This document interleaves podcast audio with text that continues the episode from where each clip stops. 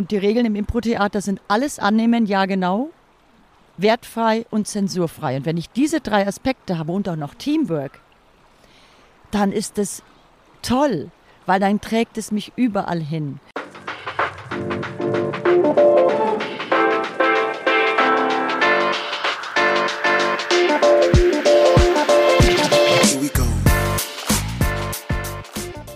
Untergiesings Architektur ist bis heute geprägt von ehemaligen Arbeiterherbergen, die vor allem im 19. Jahrhundert entstanden sind. Gleichzeitig verzaubert das entspannte Viertel, das zusammen mit Obergiesing den gesamten Stadtteil Giesing ausmacht. Da wäre die romantische Mondstraße, die wie so oft aus der Zeit gefallen wirkt, und das Rauschen des Auer Mühlbachs, das einem beim Spaziergang begleitet. Zwischen Sanierungen und Neubauten werden Freiflächen kreativ umgestaltet und für ein friedliches Zusammenleben genutzt. Mittendrin Maria Maschenka, Schauspielerin, Sängerin, Kabarettistin. Sie kann das alles bestätigen, denn sie ist kein Stadtmensch und fühlt sich trotzdem, oder vielleicht genau deshalb, pudelwohl in Untergiesing. Wir stehen am Auer Mühlbach. Du wohnst hier, hast du gerade gesagt, seit 19 Jahren und willst eigentlich immer aufs Land. Und jetzt hast du gesagt, warum bist du hier hängen geblieben? Genau, ich möchte eigentlich, seitdem ich hier wohne, weg, also seit 30 Jahren. Und richtig bewusst wurde mir das, glaube ich, vor, dass ich eigentlich weg möchte, vor schon 15 Jahren, weil ich auf dem Land aufgewachsen bin. Und die Stadt ist mir einfach zu voll, ja. zu laut. Und eine Stadt mit so schmalen Gassen und mit so vielen SUVs drinnen. Ja. Und dieser Lärm und jeder muss Lärm machen das ist mir einfach zu anstrengend. Und wir wollen ja immer dahin gehen, wo unsere Seele hin möchte. Und die möchte einfach aufs Land. Mhm. Weil ich liebe den Wald und ich bin immer am liebsten draußen, wo still ist. Als mhm. Kind schon habe ich das mhm. gemacht. Und Untergiesing ist der perfekte Kompromiss, hast du gerade gesagt. Es ist, es ist insofern ein Kompromiss, dass ich ganz schnell in den Isarauen bin, ganz schnell mhm. an der Isar, in den Bereichen, wo ich nicht tausend Menschen um mich herum ja. habe. Ja. Und ich habe natürlich ein Fahrrad, kein E-Bike, weil ich bin ja noch nicht schwerfällig. ich brauche ein E-Bike, E-Bike, E-Bike, E-Bike meiner Meinung nach noch nicht mit 20, nicht mit 30. Außer ich müsste jeden Tag 100 Kilometer ich muss immer den Harlachinger Berg hoch und ich habe es noch nicht geschafft mit meinem alten Klapperrad da. Ach so. Aber ich liebe Eugle trotzdem nicht mit einem E-Bike. und ich finde E-Mobilität, äh, die ähm, Mobilität macht immobil, meiner Ach Meinung so, nach. Mhm, ja. Also wie gesagt, das ist ein Kompromiss. Ich habe hier den Auer Mühlbach ja. und gleich Natur um mich herum. Ich finde, hier ist sehr viel Grün. Ja. Ich hoffe, man hört das Rauschen. Es ist super idyllisch ich und ähm, für alle TouristInnen eigentlich auch ein super Geheimtipp, weil ich immer wieder merke, dass selbst Menschen, die in München fest wohnen, den Auer Mühlbach nicht kennen. Nur wenn es ein Geheimtipp ist, der jetzt öffentlich gemacht wird, dann ist es ja kein Geheimtipp mehr. Also wenn Sie hierher kommen, dann bitte leise. Leise, damit Sie den Auermühlbach rauschen hören. Ja, bitte. Jetzt sind wir ganz frech direkt reingestartet und ich habe dich überhaupt nicht vorgestellt. Du bist ja Schauspielerin, Sängerin, Entertainerin, Kabarettistin. Das geht ja alles so ineinander über. Und genau. das nährt sich ja auch so gegenseitig wahrscheinlich. Mhm. Gibt es aber ein Talent oder eine Sache, wo du sagst, das war als allererstes da? Als allererstes, mhm. also bevor ich in die Schule gegangen bin, war ich im Kinderchor. Mhm. Also ich habe ganz viel gesungen. Schön. Und ich habe tatsächlich schon immer unterhalten, in der Familie auch. Mhm. Und was schon bevor ich Improvisationstheater gespielt hatte, da war, war tatsächlich Improvisation und Poesie. Also das habe ich schon sehr früh gehabt. Mhm. Und ich habe ein Programm Lügen, Lyrik und poetische Wahrheiten, ja. ein aktuelles, in dem ich meine Texte präsentiere, in dem ich sie performe. Nicht nur lese, sondern möglichst auswendig. Ja. Und die Pianistin nicht dann danach spielt, sondern das Ganze untermalt und mit gemeinsam füllt. Ja. Und ja. das ist unterhaltsam genauso wie ernst und frei genauso wie, wie strukturiert. Also ich mag die Mischung sehr gerne. Mhm. Und ich denke, Poesie und Lyrik, mhm. Gesang, mhm. ist ja Lyrik auch. Ja. Das war das Erste, glaube ich. Was da war. Schön. Ja. Du hast es gerade schon angeteasert, dein aktuelles Programm. Wir nehmen im Juli, Ende Juli 2022 auf. Wo kann man dich denn aktuell oder in Zukunft direkt dann sehen? Aktuell ist es gerade, gerade sehr viel Stille um mich herum. Sommerpause. Ja, es ist eine innere Sommerpause, bedingt durch äußere Situationen. Es ist gerade, ich bin gerade dabei, alles neu aufzubauen. Corona hat mich tatsächlich zurückgeworfen, ja. wenngleich ich während der Zeit auch ein Theaterprojekt hatte, Open Air und tatsächlich hier und dort Auftritte. Ich gebe auch Workshops. Ja. Das heißt, ich verdiene mein Geld auch mit Projekten, die nicht offiziell bekannt sind. Ansonsten auf meine Website. Ja, wir verlinken die Website sowieso, dann kann man da schauen. Genau. Die Folge wird ja auch wann anders mal angehört. Die wird ja jetzt nicht sofort ähm, angehört von allen und dann, die bleibt Ach. ja online. Die bleibt online noch eine Weile. Gut. Es gibt eine Frage aus der Redaktion von einem netten Kollegen, der wollte wissen, bei Konzerten hat München den Ruf, nicht besonders euphorisch zu sein. Kannst du das bestätigen? Bei Konzerten als Zuschauerin nicht euphorisch? Genau, die Zuschauer würden weniger euphorisch sein und nicht so viel klatschen.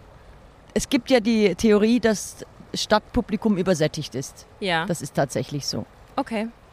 Und jeder und jede macht ja plötzlich Kabarett und geht auf die Bühne. Mhm. Und ja, man sich am besten wer sich am besten verkauft, habe ich das Gefühl, ja. kommt auch eher auf die Bühne. Und dann haben wir die Vitamine, die Verbindungen, die Connections. Ja. Also Fleiß und Glück natürlich als Kombination ist wichtig. Mhm. Aber neben der Übersättigung habe ich auch das Gefühl, ich weiß nicht, es gibt auch das, man sagt ja auch, es wird ja auch von der Münchner Arroganz gesprochen, das kommt auch noch dazu. Ja. Und ich habe schon Veranstaltungen erlebt, wo gejubelt und getobt wurde. Mhm. Und je offener und freier ich auf der Bühne bin und je heiterer und beschwingter und mhm. je mehr Selbstironie und Eigenhumor ich selber mitbringe, ja. desto euphorischer, glaube ich, wird das Publikum. Und wenn ich, ich nenne jetzt keine Beispiele, wenn ich auf die Bühne komme und sage, ich bin toll mhm. und ich spüre im Publikum nichts, dann kann ich ja nicht, nicht klatschen. Schenkelklopfer funktionieren immer. Ich glaube, das ist egal, auf welchem also wo in der Welt. Ja. Also oder Rollenklischees funktionieren ja. auch immer. Ja, mit Impro-Theater, ähm, was du ja auch viel machst, ist es ja im Endeffekt so von außen, dass kreativ und witzig sein ja sozusagen auf Knopfdruck ist. Wie hat man sich das eigentlich von außen vorzustellen? Wie funktioniert sowas? Was, was geht da im Kopf ab? Oder passiert das einfach? Was auf der Bühne passiert? Mhm. Also, erstmal muss ich etwas zurücknehmen, nämlich Impro-Theater heißt nicht, dass es gleich witzig ist. So wie beim Theater heißt es ja nicht gleich, dass es immer ernst ist. Ja. Das Wort Theater beinhaltet ja alles. Ja. Auch Musiktheater. Alles kann ich bringen auf der Bühne. Mhm.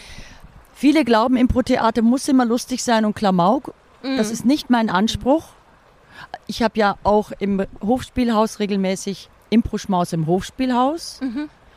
Und da suche ich mir Spielpartner und Partnerinnen aus, die auch nichts wollen. Ja. Weil wenn ich was will, dann will ich unbedingt unterhalten, will unbedingt lustig sein, unbedingt komisch, dann wird es Klamauk. Ja, und ich verstehe. darf nichts wollen beim Impro-Theater. Improvisation, es gibt Regeln. Ich vergleiche es immer gerne, wahrscheinlich nicht nur ich, mit Fußball. Beim Fußball, das alle verstehen. Beim Fußball gibt es Regeln. Mhm. Aber wer mir den Passwand zugibt, wie schnell der kommt, mhm. wie schnell ich mhm. hin und her hüpfe mhm. und äh, wann der Ball wohin kommt, das weiß ich alles nicht. Mhm. Ich weiß aber um die Regeln. Und die Regeln im Impro-Theater sind alles annehmen, ja genau, mhm. wertfrei und zensurfrei. Und wenn ich diese drei Aspekte habe und auch noch mhm. Teamwork, dann ist es toll, weil dann trägt es mich überall hin. Und wenn ich improvisiere, Gedichte und Lieder improvisiere, dann kommen die Worte und die Melodien, die fallen in mich hinein, so wie ich glaube, dass es bei Komponistinnen und Komponisten auch ja. immer ist. Ja. Wenn ich auch ein Lied also das entsteht einfach, ja, indem ich eben aufmache, wertfrei bleibe mir gegenüber. Ja. Heißt das dann, wenn man die Regeln befolgt, dass aber der Rest, dass quasi alles erlaubt ist? Es ist sowieso immer alles erlaubt auf der Bühne. Das ist der Schutz der Bühne. Mhm. Vom Opfer zum Täter. Ich darf alles sein. Und wenn man für auch bezüglich Satire zum Beispiel diffamiert wird, dann hat das Publikum nicht verstanden, was die Bühne für eine Freiheit bedeutet. Mhm. Wenn ich sie jetzt Propagandazwecken verwende, ist es natürlich wieder eine andere Ebene. Absolut. Es gibt aber subtile Propaganda, das ja. haben wir ja auch in der Kunst. Ja, ja. Kunst und Kultur, ja. das funktioniert ja nicht nur in der Politik so. Ja. Und ähm, Natürlich kann ich auch einfach sagen auf der Bühne Nein und das Angebot nicht annehmen. Ja. Dann mache ich aber ein neues. Ja. Wenn jetzt zu Ihnen immer jemand sagt, nein, nein, nein, nein, nein, dann kommen Sie auch nicht weiter. Absolut. Dann interessieren Sie sich irgendwann nicht mehr für die Person. Ja. oder für das Thema. Ja. Und so kann man sich gegenseitig irgendwo hinbringen, auch wenn es absurd wird oder sonderbar. Und Mut und Durchhaltevermögen, wenn man nichts versteht, trotzdem dranbleiben. Schön, gute Tipps. Wir machen einen kleinen Spaziergang durch Untergiesing. Was erwartet uns denn jetzt noch? Wenn wir jetzt loslaufen, dann nehmen wir nämlich nicht auf. Können Sie es so ein bisschen skizzieren? Erwarte das Unerwartete. Okay. es gibt hier viele neue Einrichtungen. Es gibt ja hier in Untergiesing, ich weiß nicht, ob die Au auch dazu gehört, besser leben miteinander. Ich glaube, ich möchte nichts Falsches sagen. Es geht darum, wie können wir Untergiesing schöner gestalten. Da gibt es ja. auch so Projekte und ein ehemaliger Busbahnhof bei der Eisenbahnbrücke ja. wird zum Beispiel immer wieder neu umgestaltet mhm. mit Graffiti-Malern und Malerinnen mhm. oder Sprühern und Sprüherinnen, vielmehr mhm. der Writing. Und hier am Bahndamm, das sieht man hier auch, da steht auch eine, ein Zelt wie ja. eine Jurte. Ja. Das ist auch so eine Kultur. Ecke und auch noch so ein Familientreff. Dieser Kasten dort ist das die Gemüsepakete vom Kartoffelkombinat. Ah, vom Ka ja, mhm. Da gehe ich dann auch einmal in der Woche hin und hole meine kleine Kiste raus. also ein schöner Nachbarschaftstreff auch so. Ja, sozusagen auch. Und das Hexenhäusel ist wahnsinnig toll, sehr beliebt. Bitte den Geheimtipp nicht veröffentlichen, das wissen sowieso schon alle. Da gibt es auch fast jeden Tag Live-Musik mittlerweile. Ja. Da können sich Künstlerinnen und Künstler Amateurinnen und Amateure alle wirklich präsentieren. Das ja. finde ich sehr gut. Eines der originellsten Lokalitäten, die ich kenne in München. Ich liebe es auch sehr, ja. Und ich habe dazu geschaut während des Baus. Mhm. Das war dann während Corona-Zeit und war mhm. ganz neugierig, wie es wird. Und ich habe den gesamten, die gesamte Entwicklung mitverfolgt und habe dann immer gesehen, wie die Kerle und die Frauen dort wild hantiert haben und sehr kunstvoll, muss ich schon sagen. Ja, es ist wie so ein magisches äh, Baumhaus für Erwachsene irgendwie. Ja. So ein großes, ja. Genau, und es ist toll, es ist verwinkelt, es gibt ein sehr gutes Bier, nachdem ich keine Kopfschmerzen bekomme bei zwei. Sehr gute Pommes frites, selbst gemacht und auch eine sehr oh ja, gute Pizza. Die, die sind sehr bekannt tatsächlich, ja. Ich habe ein paar Freunde, die sagen, wir müssen dahin wegen den Pommes, ja. Genau. Guter Tipp. Okay. Genau, und also natürlich noch das alte Untergiesing mit alten Häuschen oder auch ein, den Hans-Mielich-Platz. Mhm. Da könnten wir aber vielleicht wieder eine Pause machen, weil wir kommen dort erst auf Umwegen hin und ich zeige natürlich auch den Entenweiher, ja. weil der auch sehr spannend ist im Sommer wie im Winter. Ja, sehr gerne. Dann machen wir das so. Gut.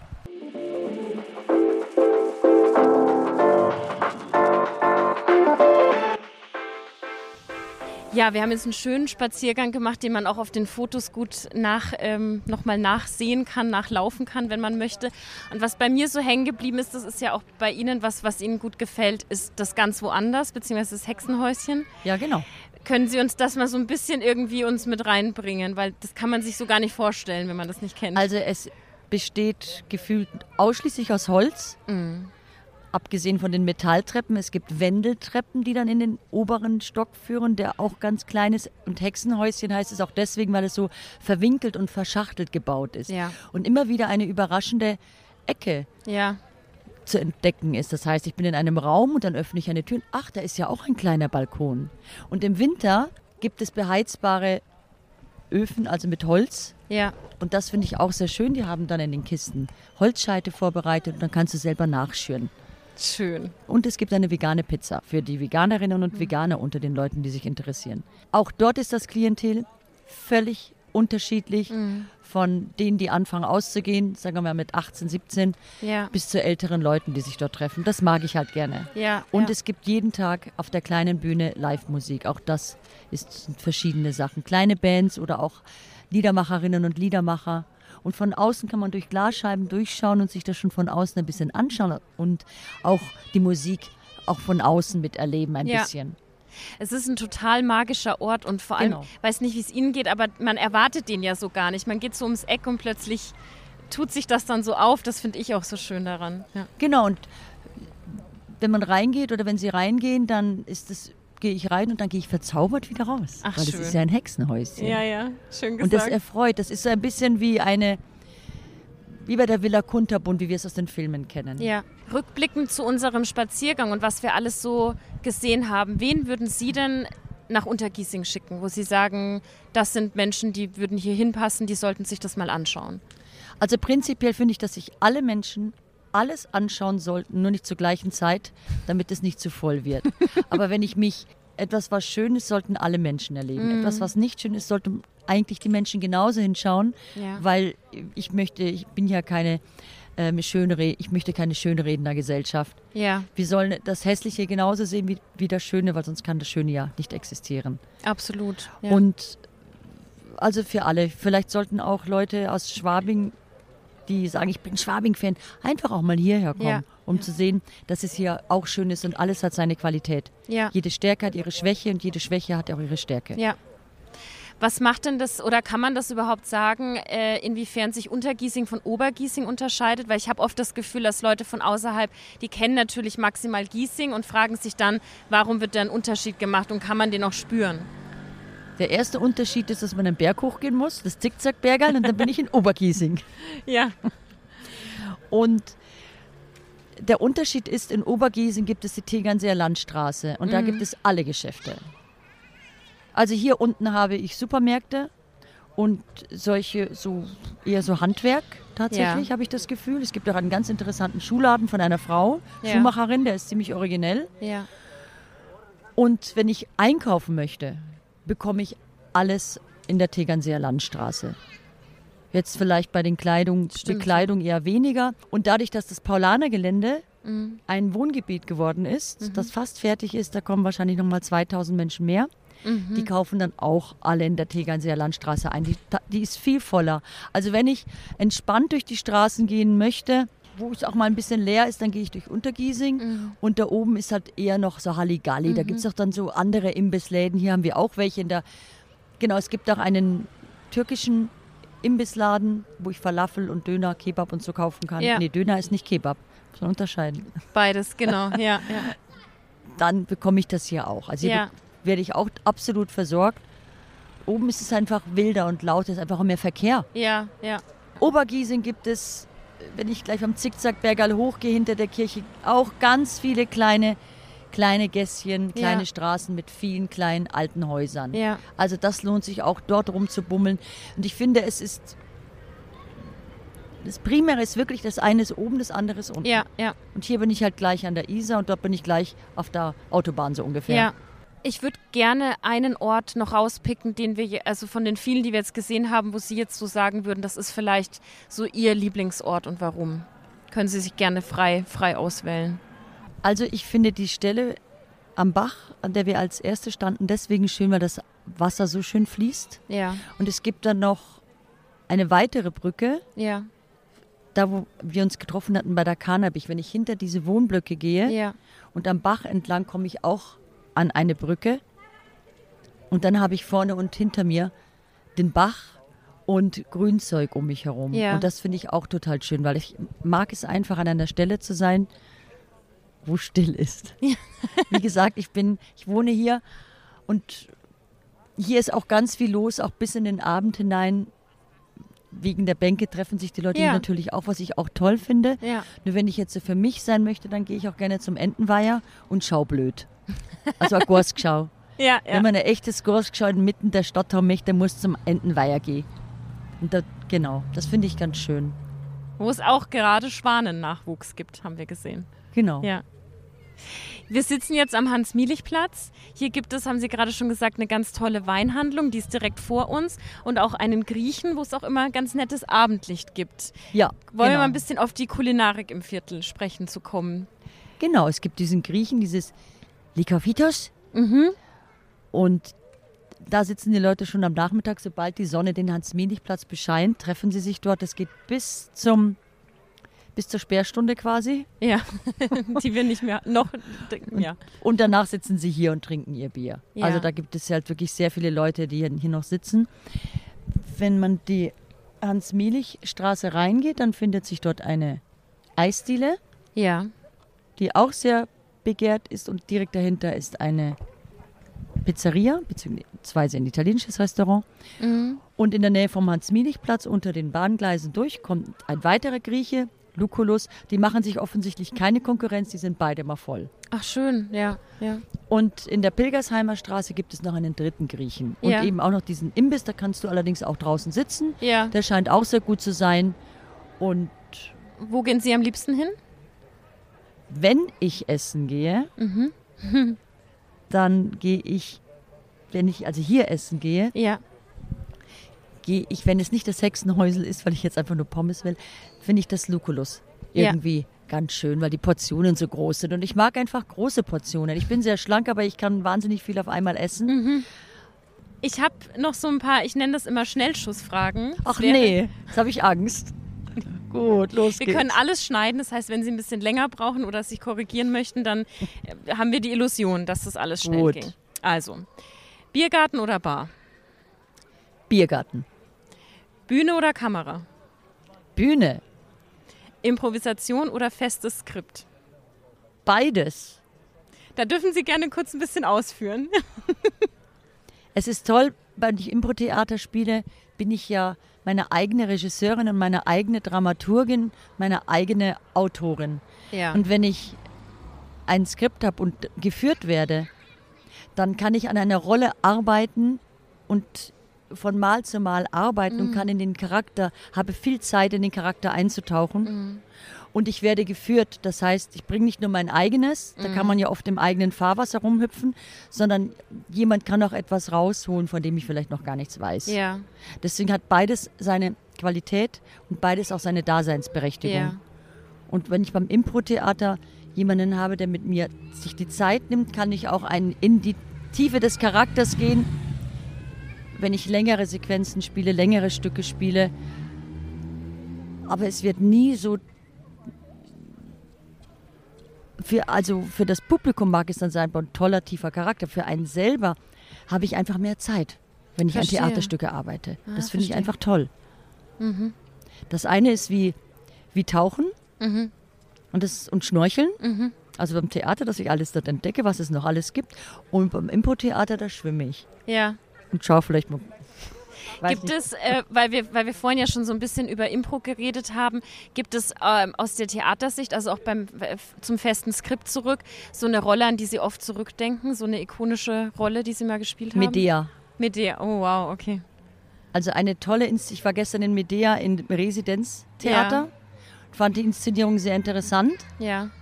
Und ich hatte eine andere Medea gespielt und zwar habe ich die habe ich den Jason, den Aegeus, den Kreon und die Medea gespielt und habe. Oh, okay.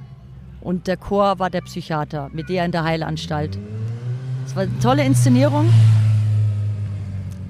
Auf einer Privatbühne in München und dann hat leider das Theater geschlossen. Also ich habe es leider nur viermal gespielt. Ja. Es gibt zum Glück eine Videoaufzeichnung. Es klingt sehr herausfordernd. Das ist, war ganz, ich fand das wahnsinnig toll. Ja. Das würde ich sogar immer noch spielen. Medea finde ich ist ein zeitloser, ein ja. zeitloser Frauencharakter. Absolut.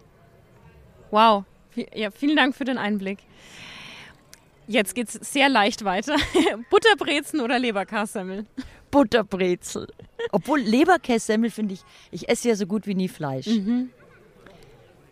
Aber manchmal denke ich mir, einmal im Jahr so eine, muss ich jetzt sagen, perverse Leberkässemmel. Und dann habe ich mehr Senf, mehr scharfen mhm. Senf als Leberkäse auf der mhm. Semmel. Aber eigentlich nehme ich dann eher eine Butterbrezel. Mhm. Okay.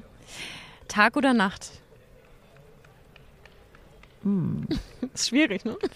ich liebe den Morgen und ich liebe die Nacht ab 22 Uhr. Okay, warum? Weil dann ist es still, das habe ich schon in meiner Jugend mhm. gemacht. Da war ich dann, wenn es still war, konnte ich die Stille genießen. Mhm. Weil in der Stille hört man so viel. Und hört dann auch sich natürlich. Und dann habe ich Kreativität und bin inspiriert. Oder total, oder am Vormittag. Ja. Heißt es dann auch, dass Sie Ihre Texte eher nachts schreiben oder abends? Nee, das sind spontan. Okay. Also nur Nachmittag ist jetzt nicht so meine. Ja. Eher dann in der Früh. Ja. In der Früh gleich. Ja, oder stimmt, in der Früh oder spät nachts. Ja. Ich weiß nicht. Ja. Ist der Kopf vielleicht klarer einfach? Noch nicht so voll. Morgens ist er noch nicht so voll und abends hat er sich vielleicht wieder geleert. Oder es hat sich so viel gesammelt, was raus muss. Oder so. Das würde natürlich auch sehr viel Sinn machen. Ja. Ähm, wenn Sie sich in die Rolle der Zuschauerin bewegen, Oper oder Kleinkunstbühne? Operette und Theater. Also da muss ich jetzt wirklich unterscheiden. Nee, Sie können ich, auch was anderes nehmen und es gut begründen. Bei Oper, ich meine, meistens sterben ja immer alle.